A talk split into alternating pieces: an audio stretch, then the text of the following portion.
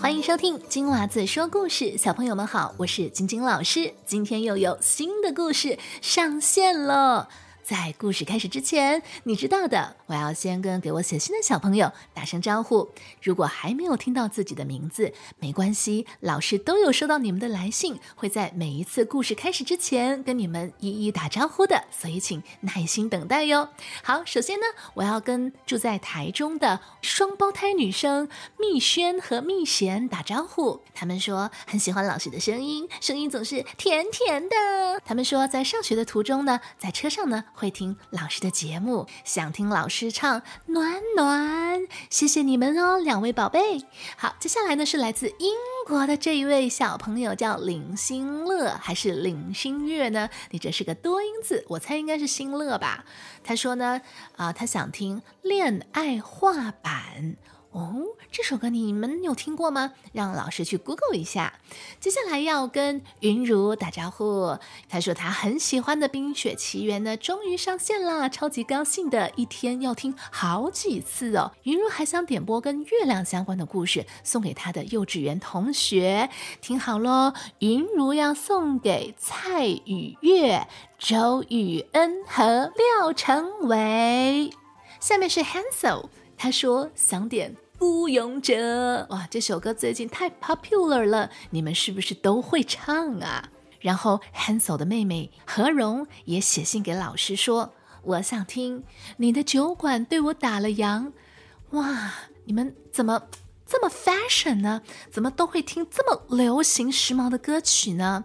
我希望有一天我可以听你们唱给我听。好，下面呢是。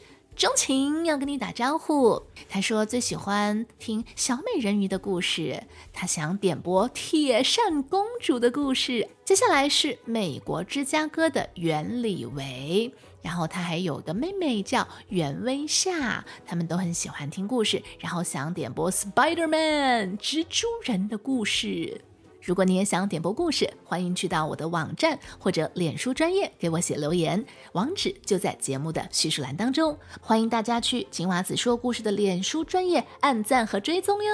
好，今天的故事呢是花木兰的故事，这是一个点播率很高的故事，有墨尔本的 Elona、台北的乔妹，还有雅欣都点过这个故事。小朋友，你们有听过《木兰辞》吗？唧唧复唧唧，木兰当户织。花木兰的故事为什么这么广受流传呢？老师会分两次将这个故事说给你听。那让我们事不宜迟，马上开始花木兰的第一集。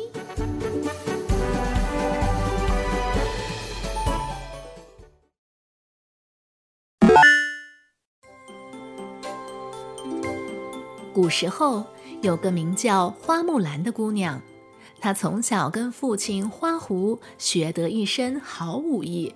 花狐常常称赞木兰很有男子气概。有一天，木兰正在机房里织布，忽然地保大哥匆匆赶来，交给木兰一些信件。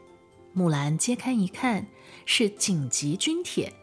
原来是突厥兵马入侵，边关吃紧，朝廷命令木兰的父亲花狐入伍抗敌。木兰回到机房，想起年老的父亲，而弟弟还很小，不能代征，自己又是一名女子，心里十分郁闷。这时有一个想法浮上了心头：古代也有女子上阵杀敌呀。那我为什么就不能呢？木兰的姐姐木慧见到妹妹满脸的忧愁，连声叹气，心里觉得很是奇怪，便进来找木兰聊天。于是木兰就把征兵的事情告诉了姐姐。木慧听了也愣住了，毕竟女子出征还是很罕见的。姐妹商量了一会儿，还是没有主意，便来见父母。不料花狐一见到军帖，认为保卫国家最重要，义不容辞，打算马上出发。木兰的母亲觉得花爸这身体情况，怎么看也不适合远征啊。穆慧和弟弟穆帝也争着上前劝阻，可是花狐情绪激动，不顾年老力衰，一定要为国效力。木兰想了好一会儿，忽然向父亲建议说：“爹爹年老，弟弟幼小，我愿意女扮男装，顶替墓地的名字，代父从军。”一家人听了木兰的话，很惊讶。一开始，房间里鸦雀无声。连蚂蚁爬过的声音都能听见，但片刻宁静之后，大家忽然大笑了起来。花爸爸和花妈妈认为木兰有孝心是很好的事情，只是女子怎能从军呢？又怎能在战场上冲锋陷阵呢？这时候，地保大哥又来催促了。花狐见军情如此紧急。答应马上准备行装启程。木兰把地保大哥送走后，提出来要跟父亲比武。他说：“若是父亲能赢，那就让老父亲出征。可是如果木兰胜出了，父亲就要同意他的想法，代父从军。”花老爹从来不服老，所以花狐被女儿一激，反倒就答应了这场比武。父女俩来到院中比剑，花狐的剑法非常纯熟，木兰的身手也很矫健，一来一往真是难分高下。但是几个回合之后，花狐渐渐招架不住，木兰却越斗越勇。最后，花狐终于支持不住，撇下宝剑，弯下腰，在那里直喘气。木兰见父亲这般衰弱。主意更加坚决，他一面扶着父亲，一面说：“爹爹，你看我其实身手还不错吧？您说话要算数了。既然我胜出，爹爹不会再反对了吧？”此时，木兰的母亲左右为难，一边舍不得老伴去，一边也舍不得女儿去。木兰劝母亲说：“娘，您舍不得年轻力壮的孩儿，难道？”就舍得衰老的爹爹吗？花妈妈还是有些迟疑不决。花狐却说：“他要女扮男装，就让他打扮一下再看吧。如果一眼就被识破，那你就乖乖在家，哪也不准去。”其实木兰巴不得如此，她急匆匆回房收拾。木兰洗去了胭脂，脱掉了罗裙，换上了战袍。对着镜子照了又照，自己也不禁哑然失笑。原来花木兰确实有很 man 的一面，英气十足的他一眨眼变成了一位少年武将，站在面前那是一个气宇轩昂。木兰改扮的连爹娘都辨不出来了。爹娘，你们看。我看起来怎么样？木兰连讲话的声音都修饰了一下。本来是很像，但当他大步向前走拜见父母的时候，就露出了破绽，因为他的举止和步伐依旧不脱女子的姿态。花狐心想：这如何使得？在军队里不用多久便会被人察觉的。花狐便教导木兰怎样行礼。以及军中的许多规矩，木兰一边学一边牢牢记在心里。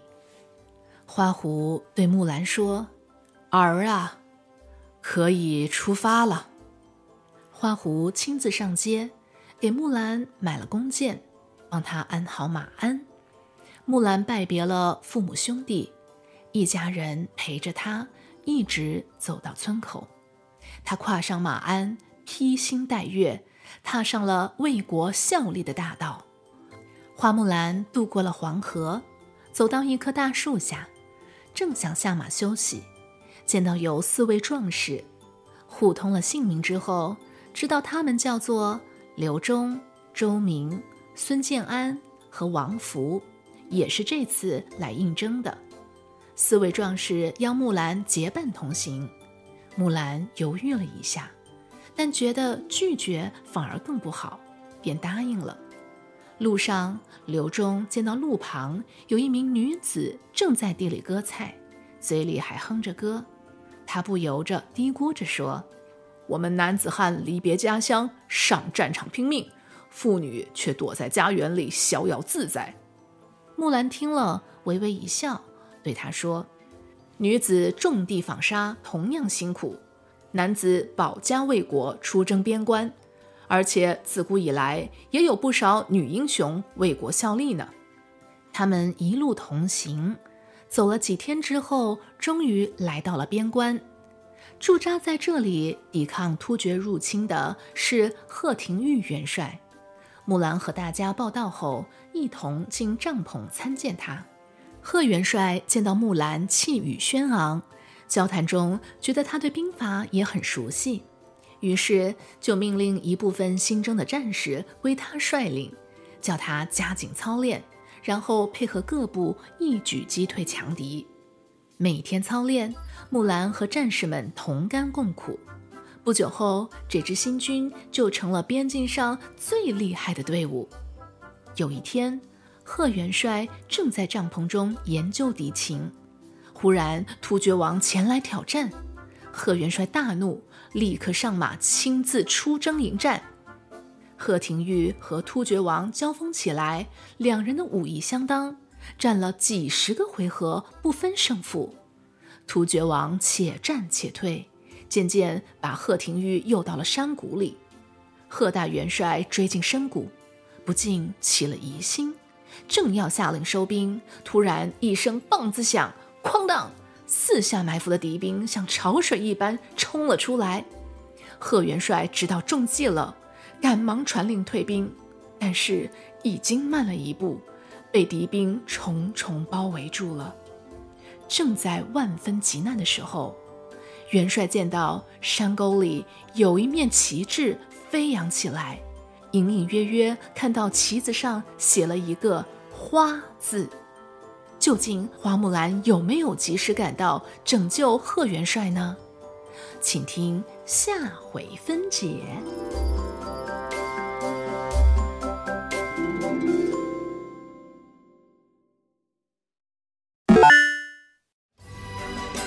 小朋友，今天的故事就讲到这里。如果你喜欢听我讲的故事，不要忘记去 Spotify 或者是 Apple Podcast 给老师五颗星的好评哦。